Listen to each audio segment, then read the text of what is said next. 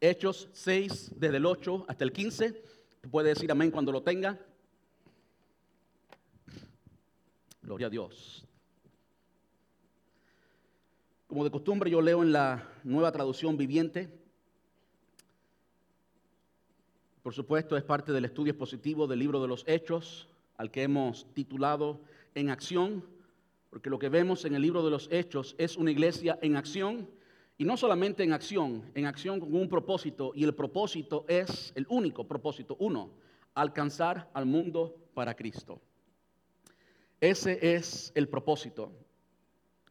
Yo creo que nuestra iglesia debe convertirse igualmente en una iglesia que esté en acción, que nuestro calendario y que lo que hacemos, cada uno de nosotros independientemente, porque nosotros somos la iglesia. La iglesia no es una institución, es un organismo formado por todo creyente, toda persona lavada por la sangre de Cristo es la iglesia, por lo tanto, cada uno de nosotros a un nivel personal debe, y es el propósito de esta serie, debe ser marcado y debe movilizarse a trabajar para el Señor, a evangelizar. Dice el versículo 8 del capítulo 6 de este libro Hechos, dice, Esteban, un hombre lleno de la gracia y del poder de Dios, hacía señales y milagros asombrosos entre la gente. Cierto día, unos hombres de la sinagoga de los esclavos liberados, así la llamaban, comenzaron a debatir con él. Eran judíos de Sirene, Alejandría, Cilicia y de la provincia de Asia. Ninguno de ellos podía hacerle frente a la sabiduría y al espíritu con que hablaba Esteban. Entonces persuadieron a unos hombres para que dijeran mentiras acerca de Esteban. Ellos declararon, nosotros lo oímos blasfemar contra Moisés y hasta contra Dios. Esto provocó que la gente, a los ancianos, esto provocó a la gente, a los ancianos y a los maestros de la ley religiosa. Así que arrestaron a Esteban y lo llevaron ante el concilio supremo. Los testigos mentirosos dijeron, este hombre siempre habla contra el santo templo y contra la ley de Moisés. Lo hemos oído decir que ese tal Jesús de Nazaret destruirá el templo y cambiará las costumbres que Moisés nos transmitió. En ese momento, todos los del concilio supremo fijaron la mirada en Esteban porque su cara comenzó a brillar como la de un ángel. Ayúdame a orar. Amante Padre, te damos muchas gracias en esta preciosa tarde, Señor. Gracias por el gran privilegio, Señor, el gozo de alabarte, de bendecirte, Señor, a través de la música, a través de las canciones que te hemos cantado. Para ti son, Señor. Y también a través de la finanza, Señor, alabarte, bendecirte de esa manera, Dios. Muchas gracias por ese gran privilegio. Ahora, Señor, nos disponemos a escuchar tu palabra y te rogamos, por lo tanto, que tú nos hables. Señor, que tú quites cualquier distracción, cualquier obstáculo ya sea emocional, espiritual, aún físico, Señor. Te rogamos que tú lo quites, que tú prepares el terreno de nuestros corazones y que podamos, Señor, recibir tu palabra, Dios. Mira a cada persona en este lugar que ha venido con situaciones, que ha venido con problemas, que viene pidiendo un socorro de ti, Señor. Quiero rogarte que tú tomes esas cargas en este momento de modo que la persona pueda descansar totalmente en ti, Señor. Y Señor, que nos hables. Ayúdanos a entender tu palabra. Ayúdanos a recibirla, a aceptarla, a aceptar el reto de tu palabra, Dios. Y responder positivamente a ella, Dios mío. Quiero rogarte que nos transformes en esta tarde, Señor. No solamente que nos informes, sino que nos transformes. Que tu palabra aquella con la cual hiciste los cielos y la tierra, aquella que tiene poder creador, derribe todo dilema en nuestra vida, todo paradigma en nuestra vida y podamos, Señor, aceptarla como la verdad y el mejor estilo de vida, Dios. Y que podamos obedecerla, que nos cambie, que cambie todo lo que hacemos cada día, Señor. En el dulce nombre de tu Hijo amado Jesús, rogamos esto y te damos muchas gracias, papá. Muchas gracias, Señor. Amén y amén. Gracias, papá. Puede tomar asiento y muchas gracias. Como les decía, continuamos hoy con la serie expositiva de Hechos y nos toca la segunda parte del capítulo 6. Y para que usted entre en tema, quiero que entienda exactamente qué había pasado o qué ha estado pasando hasta ahora. Creo que hasta el momento, según las palabras de integrantes del mismo Sanedrín, el Sanedrín es la corte suprema básicamente de los judíos. Eh, los saduceos era la corte suprema básicamente, aunque también habían fariseos y ellos, ni siquiera los discípulos, sino ellos expresaron verbalmente, declararon que ya los discípulos, los apóstoles, habían llenado, esas fueron las palabras textuales que usaron, habían llenado a Jerusalén con las enseñanzas de Jesús. Y sin saber, ellos lo que habían acabado de declarar era que la primera fase de la gran comisión ya había sido cumplida. La primera fase podemos nombrarla e identificarla como la primera fase porque eh, allí en Hechos capítulo 1, versículo 8, cuando el Señor les habla de la promesa del Espíritu Santo, les habla del efecto de esa promesa y dice que recibirían poder. Después nos dice para, lo cual indica propósito, ¿verdad? Siempre, siempre, siempre que el Señor revela su poder, siempre que Él muestra su poder, siempre que hay una manifestación de poder de Dios, de poder sobrenatural del Señor, siempre es por un propósito. Amén siempre por un propósito. Y generalmente hablando, al menos en la forma que lo vemos, tanto en los evangelios como en el libro de los hechos, el propósito es alcanzar almas perdidas. Alcanzar almas perdidas. De modo que, algo que he aprendido y lo repetiré cuantas veces sea necesario, aunque a ustedes no les guste, yo lo voy a repetir. Si queremos ver el poder de Dios moviéndose en nuestras vidas, tenemos que movilizarnos a alcanzar almas. Cuando nos dispongamos a hacer eso y alineemos nuestros hechos, lo que hacemos diariamente, a eso, cuando estemos en función de alcanzar a alguien, podemos esperar el poder de Dios manifiesto, es lo que Dios va a hacer. Bueno, pues el Señor le dijo, recibiréis poder cuando haya venido sobre vosotros el Espíritu Santo ¿eh? y me seréis testigos en Jerusalén en Judea y en Samaria. Hoy vamos a ver en el capítulo, esta segunda parte del capítulo 6 y también el capítulo 7, a, una, a un personaje muy importante, aunque solamente es en estos dos capítulos de la Biblia que se habla de él, Esteban, y cómo él llegó precisamente a, a ser el instrumento, el catalizador que facilitó que la iglesia llegara a la segunda parte, en Judea y Samaria. Recordemos de nuevo Hechos capítulo 1, versículo 8. Y me seréis testigos en Jerusalén, en Judea, en Samaria y hasta lo último de la tierra. Hasta México, hasta Cuba, hasta Colombia, ¿eh? hasta Puerto Rico, para que no, no me tiren piedra ni nada, ¿ves? Hasta, todos esos lugares. Pero, ¿eh? o a Capurria, si me van a tirar algo, tírenme Capurria para yo poder. La primera parte según el mismo Sanedrín, los saduceos ya se había cumplido, ya habían evangelizado Jerusalén. Ellos mismos habían dicho que ya Jerusalén estaba llena, habían terminado la misión allí en Jerusalén. Y lo que vimos en la primera parte del capítulo 6 es básicamente eh, los problemas y las soluciones del crecimiento. Es cuando comenzamos a ver un poquito más de discipulado. Hasta el capítulo 5 habíamos visto el evangelismo en Jerusalén y en el capítulo 6 comenzamos a ver un poquito de discipulado, el cuidado que se tenía por los creyentes también allí en Jerusalén, porque eran los que habían alcanzado. Y vimos que las viudas de los, de los hebreos, de los judíos helenistas, los judíos que hablaban griego, se quejaron porque las viudas de los judíos que eh, vivían en Jerusalén pues eran mejor atendidas. Y ya explicamos todo eso y vimos algunas soluciones que se le dio a eso.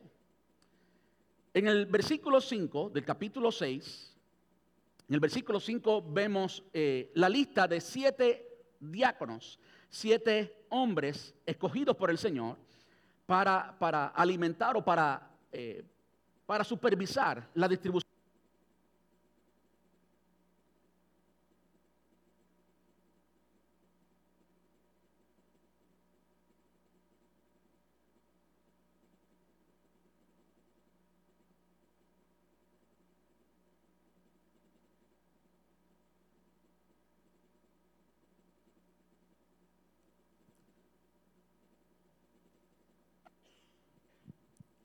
En vivo y en directo, al rojo vivo con Alain López.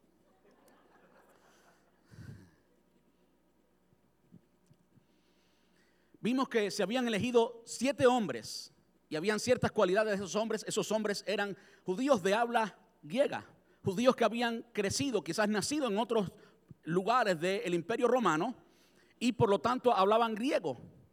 Muy posiblemente también hablaban el idioma de ellos, pero sin duda hablaban griego. Conocían las necesidades de las viudas griegas y por eso se escogen a estos judíos. No solamente por eso, sino también que tenían un gran testimonio. Vimos las cualidades y todo en el sermón pasado. Dentro de ellos estaba Esteban. Y se nos dice de Esteban que era un hombre lleno de fe y del Espíritu Santo.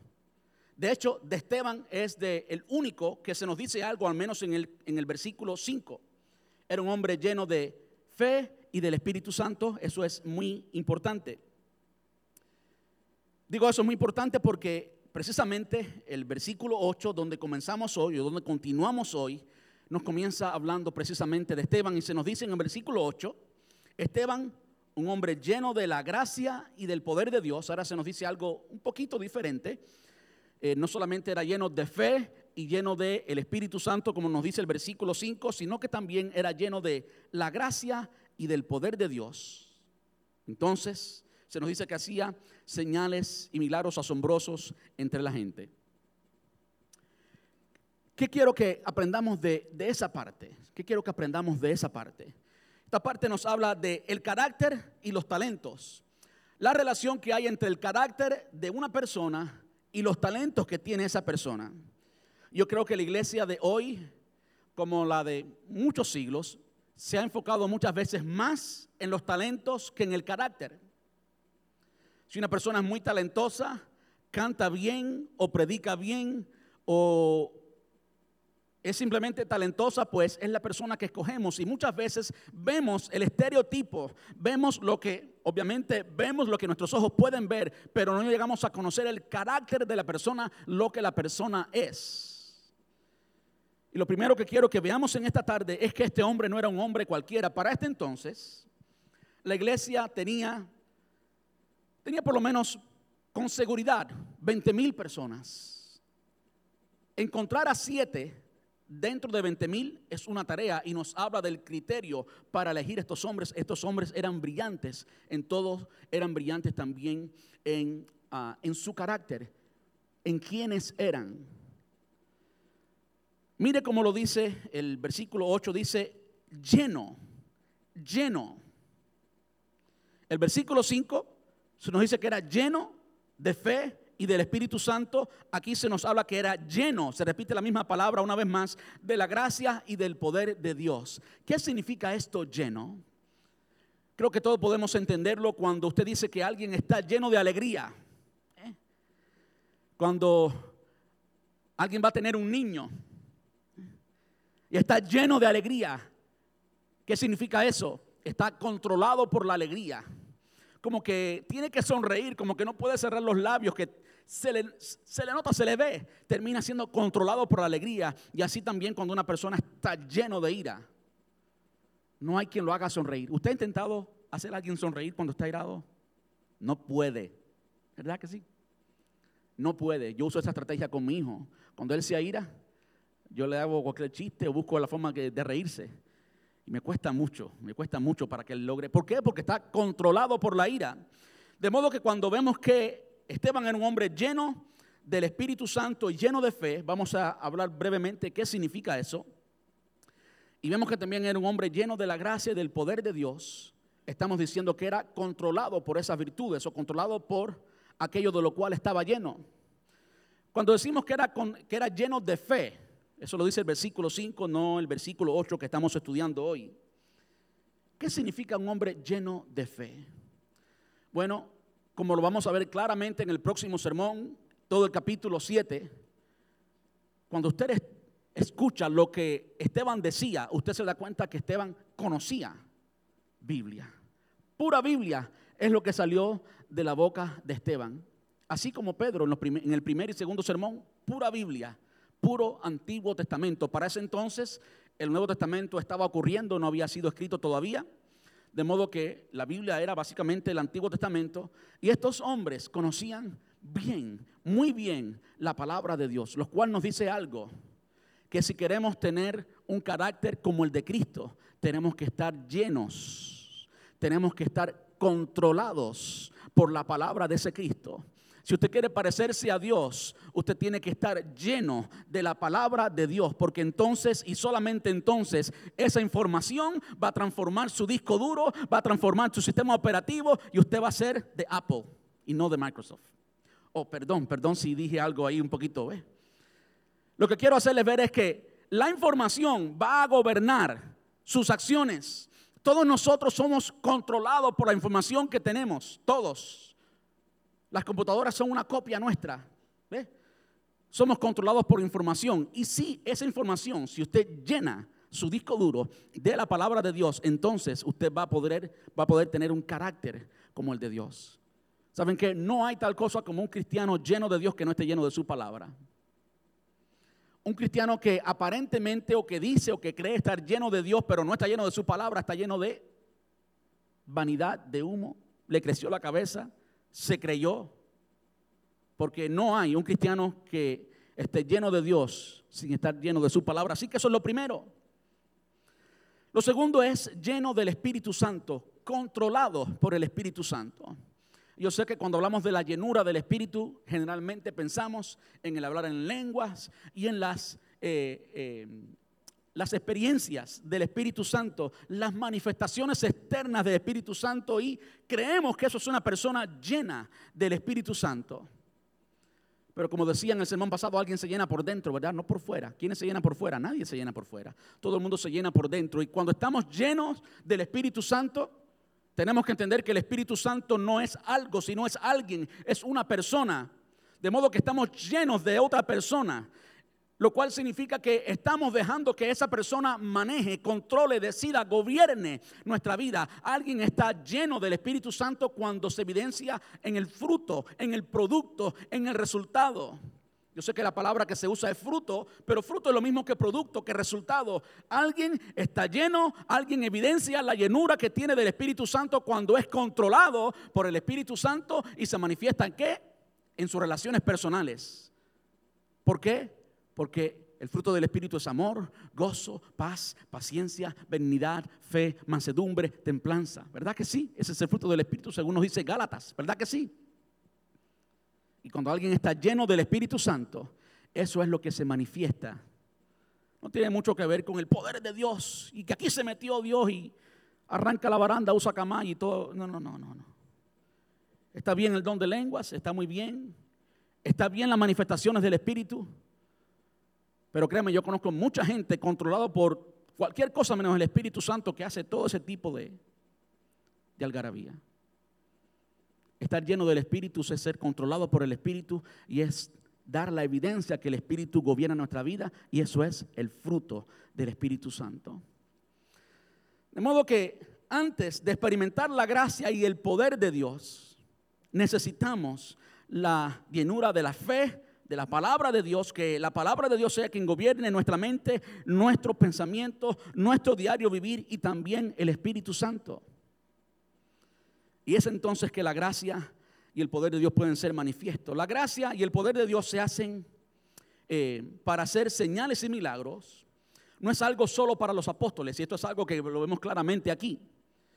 Eh, se cree, ah, la doctrina de la secesión enseña y dice que los dones cesaron, que fueron para los apóstoles y que no es para nosotros. Y aquí vemos evidencia de que no es exactamente así, porque Esteban no era un apóstol, ¿verdad que sí? Esteban no era un apóstol. Sin embargo, vemos literalmente allí que este hombre de Dios hacía señales y milagros asombrosos entre la gente. Ya esto lo hemos repetido tres veces en lo que llevamos de serie, así que no creo que sea necesario abundar más en cuanto a eso.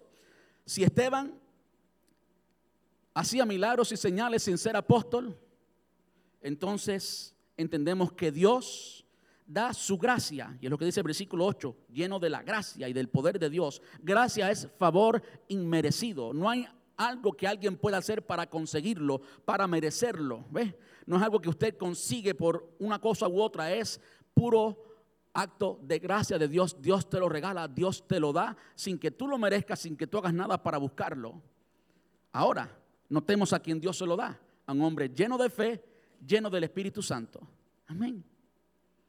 Yo creo que tenemos que enfocarnos en eso que va a formar nuestro carácter. Lleno de la palabra de Dios, lleno del Espíritu Santo. Y de ahí que el Señor muestre su gracia como Él quiera con nosotros. Si a mí quiere darme la gracia de predicar, pues que me dé la gracia de predicar. Y si a Rabbi Zacharias quiere darle la gracia de cerrar sus ojos y memorizar 15 libros, gloria a Dios. Que Dios bendiga a Rabbi Zacharias. Y si Dios quiso darle a, a, Gigi Ávila una gracia especial, pues que Dios bendiga a Gigi Ávila. Y si Dios le dio una gracia especial a alguien para que cante, pues gloria a Dios por esa gracia. Pero quien la reparte es Dios, es por gracia, es como Él quiera, a quien Él quiera, sin merecerlo. Dios es un Dios de gracia. De modo que su gracia, Él puede darlo, Él puede darlo a quien Él quiera, cuando Él quiera. Ahora notemos algo, y es el fin evangelístico. Vamos a ver cuando terminemos hoy, usted va a salir una vez más entendiendo que la gracia y el poder de Dios se manifiestan en el pueblo de Dios, en la iglesia de Dios, para alcanzar a personas. La función, una, la misión del cuerpo de Cristo es alcanzar a personas, es evangelizar y es discipularlos. Esa es la única. Y vamos a verlo en el libro de Hechos, en todos los sermones posiblemente, cómo es que eso se manifiesta. Siempre el final es el evangelismo. ¿Para qué? ¿Para qué? ¿Cuál es el propósito? Alcanzar almas no es para glorificar a un hombre, no es para que usted piense que usted es menos espiritual que la persona que tiene un don, porque eso es lo que vemos hoy en día. Las personas que tienen un don del Espíritu Santo y pues una eminencia, cuando la palabra enseña que todos, absolutamente todos tenemos dones de Dios. De modo que no hay hombre grande, el único grande es el Dios de gracia que le da los dones a nosotros que somos pequeños todos. Amén. Es por gracia. Y el fin es siempre el evangelismo. Creo que cuando nos envolvemos en esa nube de, de, admirar a alguien y nosotros nos sentimos como, como de segunda clase, como que no tenemos la misma unción, sentimos que no tenemos, sentimos que no tenemos la misma capacidad para evangelizar, lo cual es mentira del diablo. Todos tenemos la misma capacidad para evangelizar. Todos tenemos eh, la misión el deber, el mandato de evangelizar y sería muy injusto que tuviéramos el mandato y no tuviéramos la capacidad, ¿no cree usted? Todos tenemos la capacidad para evangelizar. Dios da su gracia y poder, sus dones, a personas que no afecten el mensaje expresado por los mismos con su carácter. Cuando alguien tiene un don espiritual o hace algo para el Señor, pues eso le dice a usted, bueno, Dios está con esa persona, ¿verdad que sí? ¿Sí o no?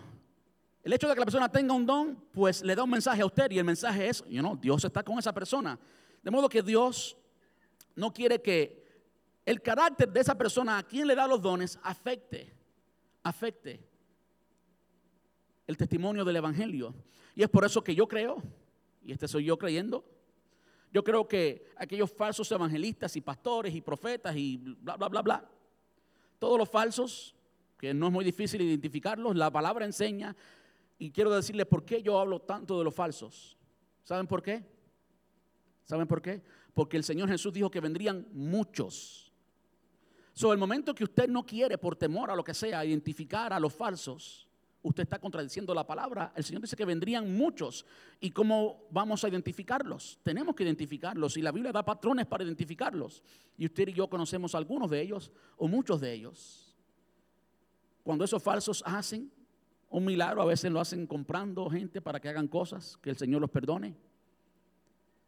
Y si se manifiesta algún poder en ellos, no es el poder de Dios. No es el poder de Dios. Porque Dios no da poder a charlatanes. Dios no da poder a gente falsa. Tenemos que tener mucho cuidado con eso, pero dejémoslo ahí. Tenemos que ser controlados por la fe, la Biblia, el Espíritu Santo, para no ser un mal testimonio del Evangelio. De modo que el carácter es muy importante. Este hombre, Esteban, era un hombre que se parecía al Señor, era un hombre uno entre miles, literalmente, según vemos en la palabra, pero vemos por qué, porque era lleno de la palabra de Dios, era lleno del Espíritu Santo, y entonces el Señor le llenaba, era controlado por la gracia y el poder de Dios. Ahora quisiera que viéramos cuál era el campo misionero o el campo evangelístico a quien le ministraba Esteban. Y lo vemos en el versículo 9. Versículo 9 y 10 dice, cierto día unos hombres de la sinagoga de los esclavos liberados, así la llamaban, comenzaron a debatir contra él. Eran judíos de Sirene, Alejandría, Cilicia y de la provincia de Asia. Ninguno de ellos podía hacer, hacerle frente a la sabiduría y al espíritu con que hablaba Esteban. Algo que podemos notar aquí y algo que nos, que nos dice quién debe ser aquellas personas a quienes le evangelizamos. Ya esto es algo que yo lo he aprendido, con este sermón lo he aprendido. Cada vez que yo predico aprendo mucho. ¿Usted cree que yo sé mucho? No, yo aprendo predicando, porque tengo que prepararme bien y tengo que aprenderlo al punto que lo pueda compartir, ¿verdad? Nótese esto. ¿A quién le estaba hablando Esteban en esta ocasión? ¿Quiénes eran estos hombres de la sinagoga que comenzaron el debate?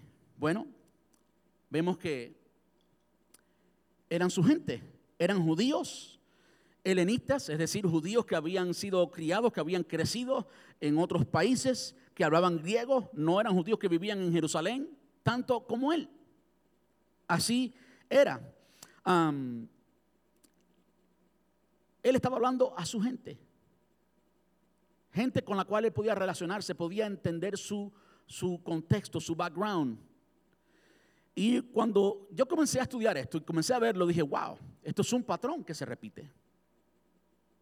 Esto es un patrón que se repite. Como dijo literalmente Juan.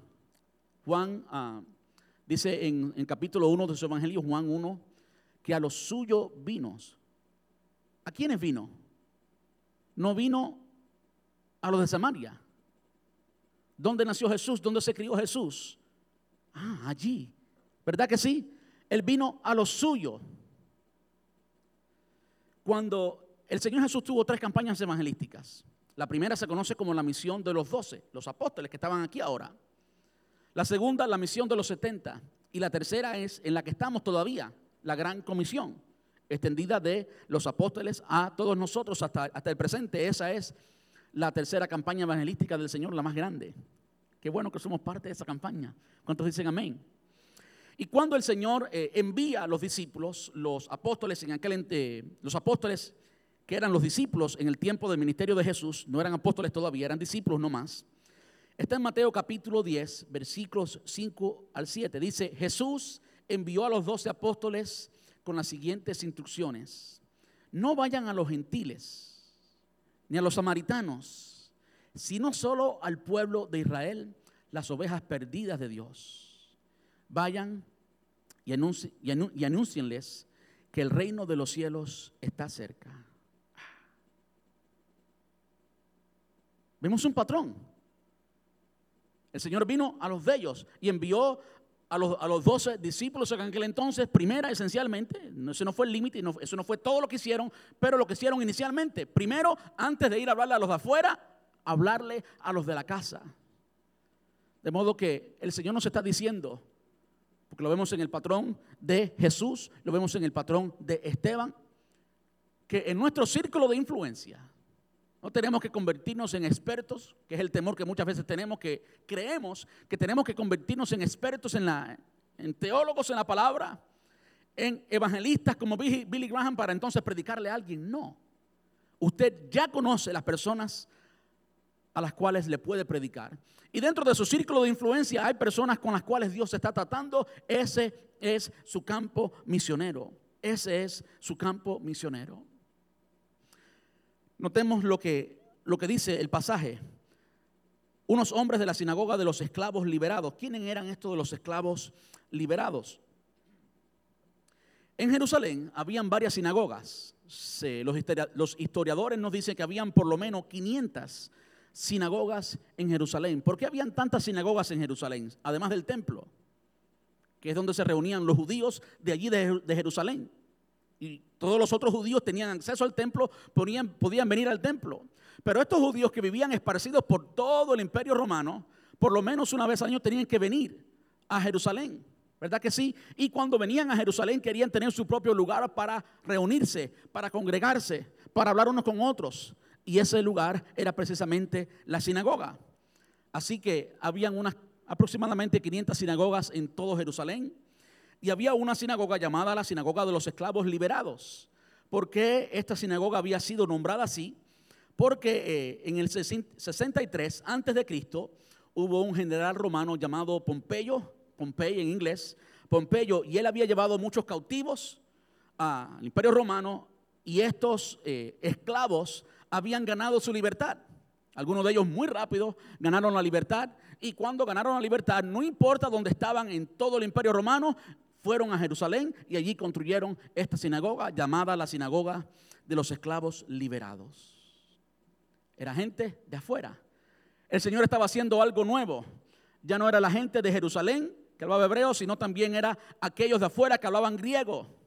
El Señor estaba preparándose para alcanzar a esa, esa gente para Cristo. ¿Verdad que sí?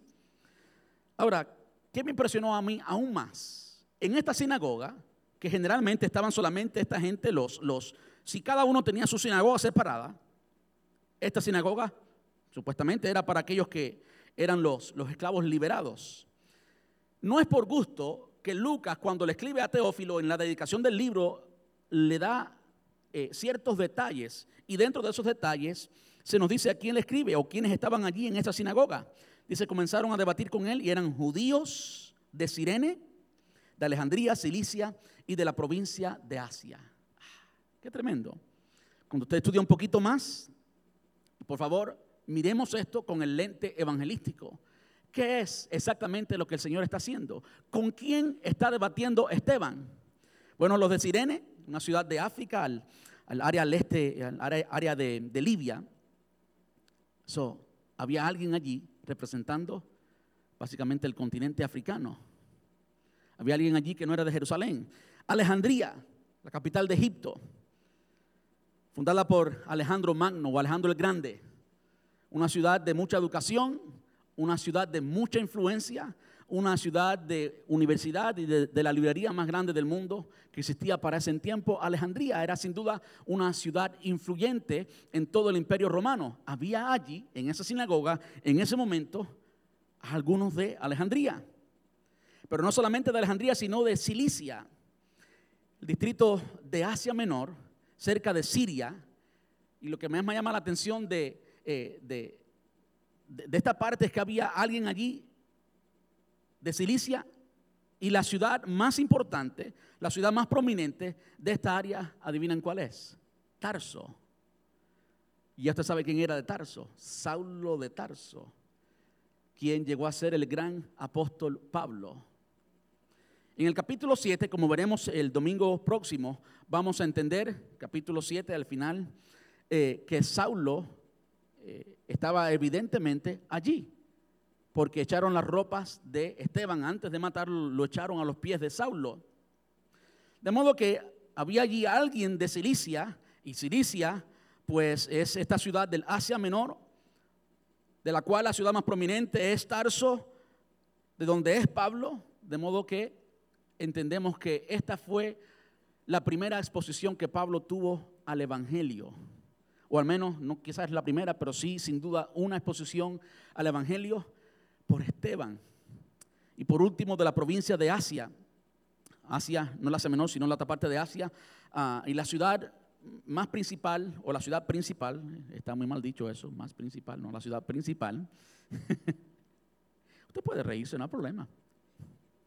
La ciudad principal era Éfeso. ¿Por qué es que habían personas de cinco lugares geográficos diferentes que no conocían del Señor, que no habían sido salvos. ¿Por qué?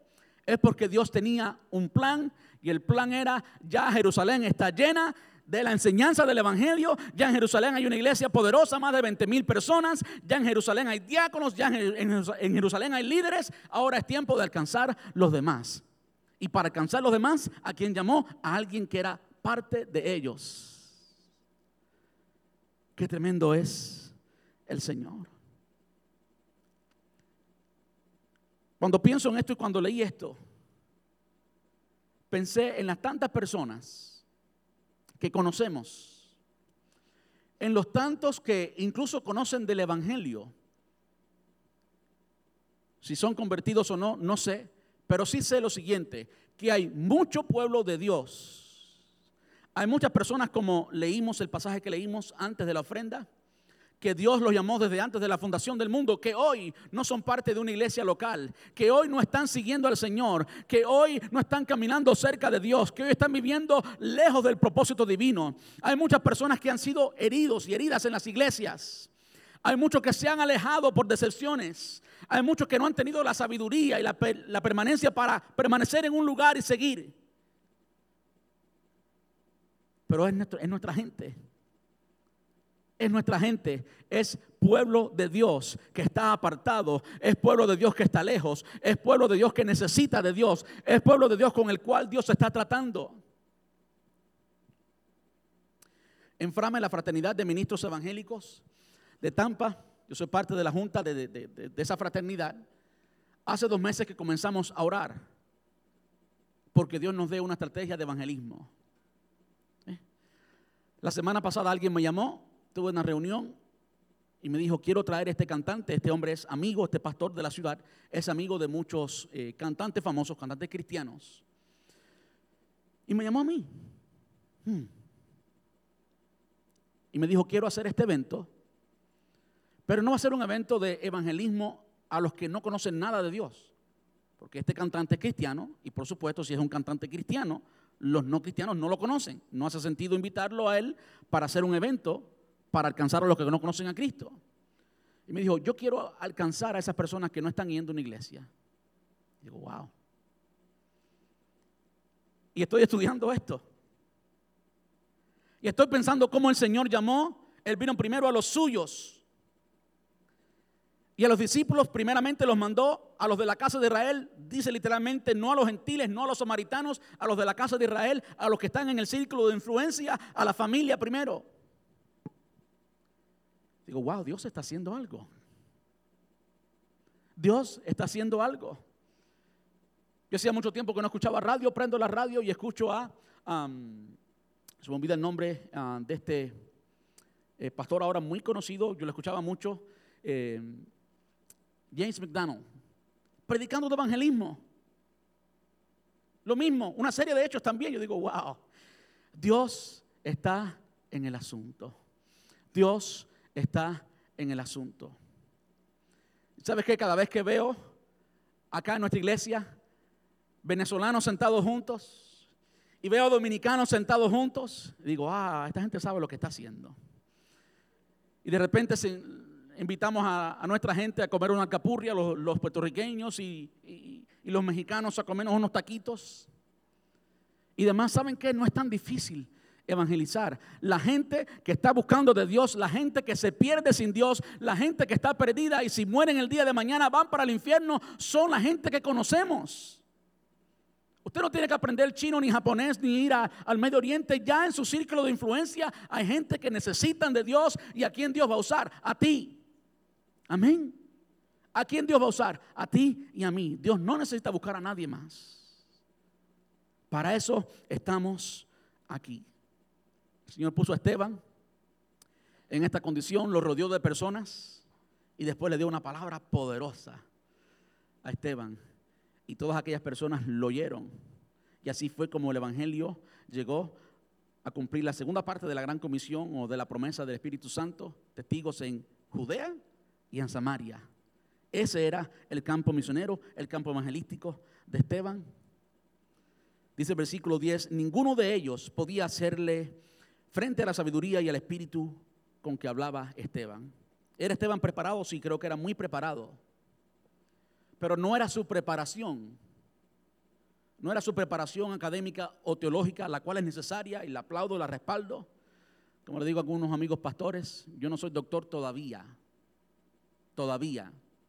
Y ahora no es el tiempo, pero cuando sea el tiempo, llegaré al doctorado y a los PhD y a los, todas las letras que quieran ponerle.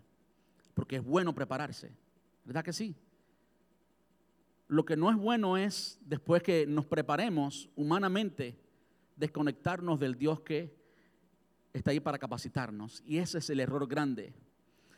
Como vimos, este hombre era lleno de la palabra de Dios, como vimos en el punto anterior, pero también era lleno del Espíritu Santo. Y no solamente eso, sino que cuando hablaba, hablaba la verdad. Había un gran debate posiblemente entre Esteban y Pablo, o Saulo para aquel entonces.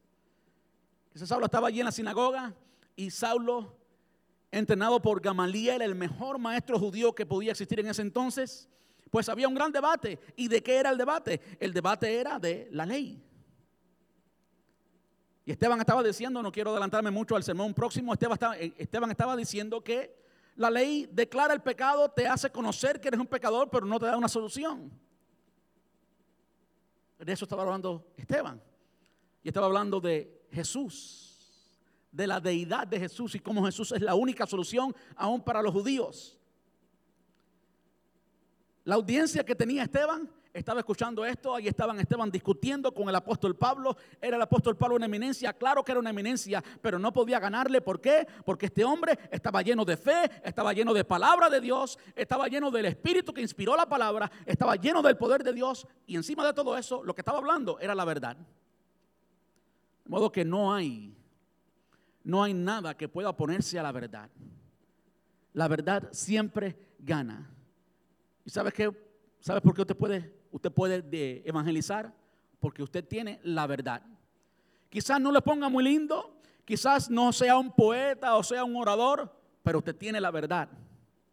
Quizás usted le esté predicando a un, a un universitario, a un, el título que tenga, el conocimiento que tenga, pero esa persona no tiene la verdad. Tú tienes la verdad. Tú tienes la verdad. Como este filósofo que se encontró en un bote con un creyente sabio y le decía a este, esta persona ignorante que no sabía, no, no tenía mucha educación, ¿tú conoces matemática? Ah, no, yo no conozco matemática. Ah, pues te has perdido esto, esto y aquello y aquello y aquello. Y tú sabes geografía. No, ni siquiera sé dónde estoy ahora mismo. Ah, pues te has perdido esto, esto, esto y esto.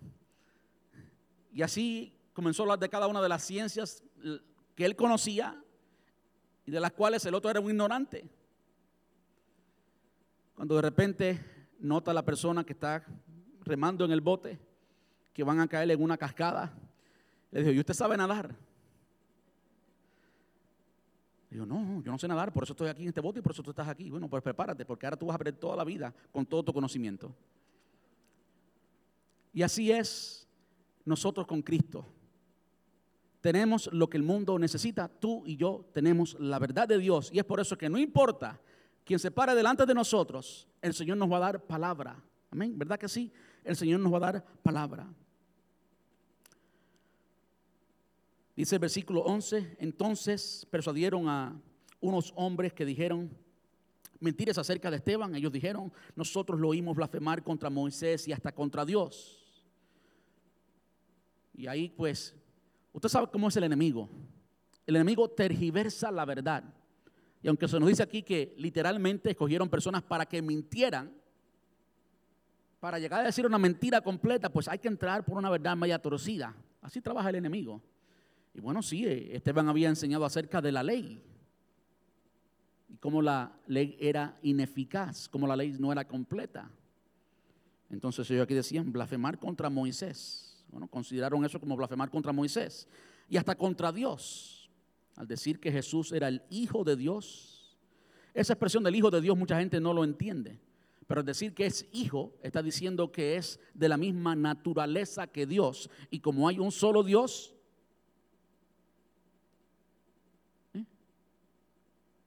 Estaba diciendo que Jesús es Dios. Eso era una blasfemia para ellos. Este provocó a la gente Esto provocó a la gente, a los ancianos y a los maestros de la ley religiosa, así que arrestaron a Esteban y lo llevaron ante el concilio supremo. Los testigos mentirosos dijeron, este hombre siempre habla contra el santo templo, algo grande para los saduceos, el Sanedrín que estaba allí reunido, la Corte Suprema, y contra la ley de Moisés. De hecho, ellos creían solamente en el Pentateuco, no creían en el resto de los libros. So, para ellos la ley de Moisés era lo supremo. Moisés era casi como Dios y cuidado. Lo hemos oído decir que este tal Jesús de Nazaret destruirá el templo y cambiará las costumbres de Moisés que Moisés nos transmitió. Y parte de eso es verdad, pero ahí está también metida la mentira. En ese momento, me encanta que dice, en ese preciso momento, cuando soltaron toda aquella bomba, toda aquella mentira acerca de, de lo que él había hecho, en ese momento, precisamente todos los del concilio, todos los del concilio supremo, todos aquellos que no creían nada y que estaban preparados para matar a, Esteban, fijaron la mirada en Esteban porque su cara comenzó a brillar como la de un ángel. Lo que veo ahí es a Dios dando un poder especial para llamar la atención, porque tenían que ellos desconectarse de toda la ira. Dios tenía que hacer algo para llamar la atención del Sanedrín y de todos los que estaban allí de una forma tal que se olvidaran de todo y prestaran atención porque después Esteban iba a decir un discurso, Esteban iba, iba a ser profeta de Dios, iba a hablar lo que había en el corazón de Dios y era muy importante. Y Dios hace lo que sea. Dios mueve cielo y tierra para alcanzar al perdido. Y así termina el capítulo 6. En el capítulo 7 vamos a, vamos a ver el contenido del sermón que dio, que eh, Esteban a esta gente allí. Ahora, otras lecciones, porque esta es la única vez que hablamos de Esteban como persona. En el sermón próximo hablaremos del mensaje de Esteban, pero de Esteban solamente hablamos hoy. Yo quiero que usted entienda algo poderoso, algunas lecciones de la vida de Esteban y con esto termino. Primero que fue elegido para simplemente servir. ¿Para qué fue elegido Esteban? ¿A raíz de qué fue elegido Esteban? o las viudas de los griegos se quejaban que las viudas de los hebreos eran mejor atendidas. Los apóstoles dijeron, no, nosotros los apóstoles hemos sido elegidos para predicar la palabra de Dios, para enseñar la palabra y para orar. Esa función la, vamos a delegar y escogieron a siete hombres dentro de, dentro de ellos a Esteban. ¿Para qué fue elegido Esteban? Para servir. El hombre lo eligió para servir pero ¿para qué fue útil Esteban? Fue útil para mucho más. Primeramente nos dice el versículo 8 que hacía grandes prodigios y señales. ¿Eh? Él estaba dispuesto a servir, tenía el carácter para servir, pero terminó haciendo mucho más, pero mucho más que servir. Y algo que yo no creo que ni siquiera él mismo entendía, nosotros sí lo entendemos hoy porque leemos la historia, es que tuvo un ministerio pequeño y corto, Esteban sí eh, hacían prodigios y señales, pero de su sermón, por ejemplo, comparándolo con los sermones anteriores que hemos visto del apóstol Pedro, no se nos dice, al menos no se nos dice literalmente que se convirtieron tres mil personas, ni cinco mil. No se nos dice nada de eso. Pero sin embargo, tuvo un impacto mundial y eterno. ¿Por qué tuvo un impacto mundial porque creemos que es a raíz de su interacción con Saulo de Tarso allí, en esa sinagoga de los esclavos liberados, allí y aquí ahora en el concilio. Fue en su interacción con Saulo de Tarso que Saulo fue expuesto al Evangelio. Que Saulo entendió que es solamente a través de Cristo que podemos ser libres de nuestros pecados. Pablo entendió muchas de las cosas que él nos les presenta al resto de las iglesias precisamente de Esteban. Y ahí vemos el impacto. Esteban quizás no entendía lo que Dios estaba haciendo, pero Dios sí entendía, Dios siempre está en control, Dios siempre sabe lo que hace. Ahí estaban Esteban ante el concilio, acusado por gente que habían decidido mentira de él. Y quizás podía pasar por la mente de Esteban salmos como que dice, Él exhibirá tu justicia como la luz del día. ¿Verdad que sí? Porque Esteban conocía palabra. Él conocía que el Señor es Jehová Nisi, nuestra bandera, que Él es nuestro defensor. Y quizás pasaron todas esas cosas por su mente. Quizás no entendía. Quizás oraba diciendo, Señor, libérame de esto. Pero vamos a ver cómo él no declaró nunca algo así. Y cómo es que el plan eterno de Dios, el plan perfecto de Dios, incluía aún el martirio del mismo Esteban. Su ministerio fue un ministerio pequeño, pero con un impacto mundial y eterno. Esto también nos enseña algo muy importante y es que los títulos no son importantes. ¿Cuál era el título de Esteban? Literalmente servidor. Atender algo que realmente, mirándolo logísticamente, cualquier persona puede atenderlo. Distribuir comida, ¿quién puede hacer eso? Pero Dios tenía algo más grande para él. El título de él era servidor. No era un profeta, pero habló palabra de Dios. No era un apóstol, pero hizo milagros tales como los apóstoles. Los títulos no son importantes. Lo que es importante es que hagamos lo que Dios nos ha mandado hacer. Lo que es importante es que usemos lo que tenemos en nuestras manos y entonces Dios lo va a bendecir. Algo que Esteban quizás no entendió es que él era el catalizador del evangelismo en ese entonces. Fue a través de Esteban que vemos una conexión entre Pablo, entre, Pedro, perdón, y Pablo. Entre el evangelismo a los de Israel, a los de la casa, a los judíos, que hemos visto hasta el capítulo 5 con la persona principal de Pedro y Juan. Y es precisamente Esteban la conexión con el apóstol Pablo, el apóstol a los gentiles. Esteban no, no estaba entendiendo quizás todo eso. Yo no sé si lo entendía o no. Pero yo solamente sé que él, aunque tenía el título de servidor, hizo mucho más que servidor. Los títulos no son importantes. Y el plan y propósito divino se cumplió en él, aún en el martirio. El capítulo 6 termina diciendo que pues los que estaban en el concilio miraron a Esteban y vieron que su cara brillaba como la de un ángel. Pero ese no es el fin de la historia. Cuando usted continúa en el capítulo 7, va a ver que mataron a Esteban, fue el primer, primer mártir. Yo digo, wow, a veces no entendemos, a veces no sabemos lo que Dios está haciendo. Y a veces pensamos y decimos, Señor, ¿dónde tú estás? ¿No tenía Esteban todas las condiciones para hacerse esa pregunta? Señor, ¿dónde tú estás? ¿Verdad que sí?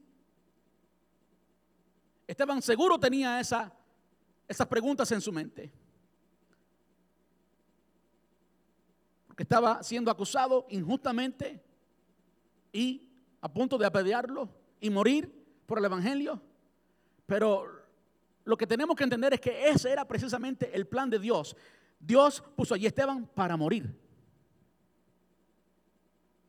Y a veces no entendemos y a veces no aceptamos las experiencias difíciles que vengan a nuestra vida, cómo Dios las puede usar y queremos que Dios nos use, pero pensamos que siempre tiene que ser con poder y unción y algo externo. Y nunca pensamos en que Dios puede usar nuestra muerte o que Dios puede usar nuestra enfermedad o que Dios puede usar nuestra debilidad o que Dios puede usar nuestro valle de lágrimas para hacer lo que Él quiera hacer. Yo quiero que usted entienda que hasta ahora ya los discípulos, los apóstoles, habían sido perseguidos. Ya hasta ahora, en varias condiciones, habían sido puestos en la cárcel, ¿sí o no? ¿Y qué había pasado? El Señor los había librado. Pero este momento no lo libró de la muerte. ¿Por qué no lo libró de la muerte? Porque la muerte era el instrumento que Dios usó para esparcir el Evangelio. Porque a raíz de la muerte de Esteban surgió una persecución tan grande que todos aquellos cristianos que estaban en, Jerusalén se esparcieron por todo el mundo. Fue entonces, y solo entonces, después de lo que sucedió con Esteban, que el Evangelio fue esparcido. Eso fue instrumental. Y Esteban estaba allí con un título de servidor, haciendo obra de evangelista, haciendo obra de profeta, haciendo obra de maestro, siendo obediente simplemente al plan eterno de Dios. Otra cosa que hizo Esteban, y con esto termino, es que Esteban fue un pionero. Yo creo que nosotros tenemos que convertirnos en pioneros. ¿Qué cosa es un pionero? Un pionero es alguien que abre camino, alguien que camina donde alguien no ha caminado, alguien que eh, no está pues siguiendo los pasos que hizo otro, sino que alguien que comienza a hacer algo nuevo. El estado regular de un creyente hoy en día en América es no hablarle nunca a nadie de Cristo. Y si no, examine su propia vida para ver a cuántas personas usted ha ganado en el último año o en los últimos dos, tres años. Yo también, yo estoy ahí también. Ese es el promedio. Tenemos que convertirnos en pioneros y decir, hasta aquí llegó. Tenemos que decirnos a nosotros mismos, lo que no ha hecho nadie, yo lo voy a hacer. Y si tengo que hacer videos en YouTube o no sé lo que vamos a hacer, pero algo vamos a hacer. Dios ya tiene, o ya, ya, nosotros, tenemos nosotros lo que Dios necesita para cumplir su propósito con nosotros hoy. Déjame repetirlo de una forma más clara. ya nosotros tenemos lo que Dios necesita para cumplir con su propósito en nuestras vidas hoy. Ya nosotros tenemos lo que Dios necesita para cumplir con su propósito en nuestras vidas hoy. Amén. Tenemos que ser pioneros a la hora de romper con paradigmas. Tenemos que ser pioneros a la hora de romper con excusas. Esto me hizo pensar mucho en el, en el primer sermón del año. Oré mucho para eso, por supuesto. El Señor me habló de un año de gloria. Y supe desde el primer momento que no iba a ser un año de gloria sin calvario. Supe que desde el, desde el primer momento teníamos que pagar, teníamos que conquistar esa gloria. Y créeme que ha sido así. Pero aquí estamos Aquí estamos, tenemos que comenzar a ser pioneros y romper con paradigmas y romper con la mentalidad mediocre del latino regular. Y tenemos que comenzar a dar más para comprar el templo que necesitamos. Y tenemos que dejarnos de excusas porque el Señor quiere hacer cosas grandes con nosotros. Tenemos que enfocar, tenemos que cambiar la dinámica de la iglesia, que cambiar el calendario de la iglesia y enfocarlo a las personas de afuera. Y saben que no es fácil conseguir las personas de afuera. Yo no sé si deba decir esto que sabio sea, pero se lo voy a decir. Yo comencé a hacer Uber hace poco. Y muchas, muchas veces me he preguntado, ¿qué hago yo haciendo Uber? Yo estoy bien económicamente, no hay una necesidad. Pero ¿saben qué he hecho con Uber? Le he podido alcanzar a personas. Me he metido con los pecadores, me he metido con las personas borrachas que he metido en mi carro, tirados así en el carro que no, no, no ni se despiertan, ni se enteraron que yo los transporté. Porque allí tenemos que ir y tocar las puertas. Y si no tenemos una forma, tenemos que buscar la forma porque es allí donde se manifiesta el poder de Dios.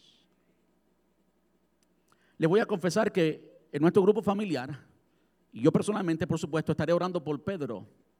Pedro fue esta persona que encontré y les pido a ustedes que me ayuden a orar por Pedro. Que el Señor salve a Pedro.